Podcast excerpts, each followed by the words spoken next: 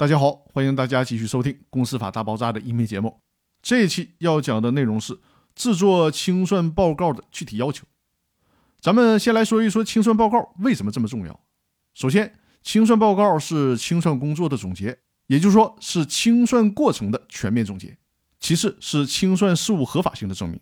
再次呢，是清算组向公司登记机关申请注销登记的依据之一，缺了它是不行的。最后呢，清算报告。具有证据的作用，清算报告有可能成为今后债权人向股东主张权利的重要依据。那么，清算报告的制作具体有哪些要求呢？有四个主要的要求。第一，制作清算报告的主体需要是清算组，清算组在依法清算结束之后，必须自己来制作清算报告，不能委托他人制作。但是呢，清算报告在提交法院之前，清算组可以委托中介机构进行审计、核实、验证。以进一步的证明清算报告是真实可靠的。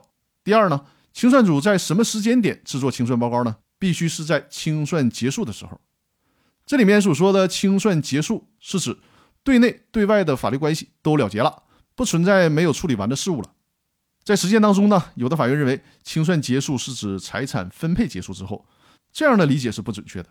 因为尽管财产分配结束了，公司可能还有其他的关系，比如说税务关系没有处理完。那这些问题也是应该处理完毕的，才能制作清算报告。第三点，清算报告的内容有哪些？清算报告应该包括以下的内容：包括公司的基本情况、财产清算与评估的情况，其中呢还需要包括资产认定及清理的情况、清算组接管的情况、债权清回的情况，以及债权的认定及清偿的情况。第四点，清算报告应当立即报送人民法院进行确认。以上呢就是制作清算报告的一个具体要求。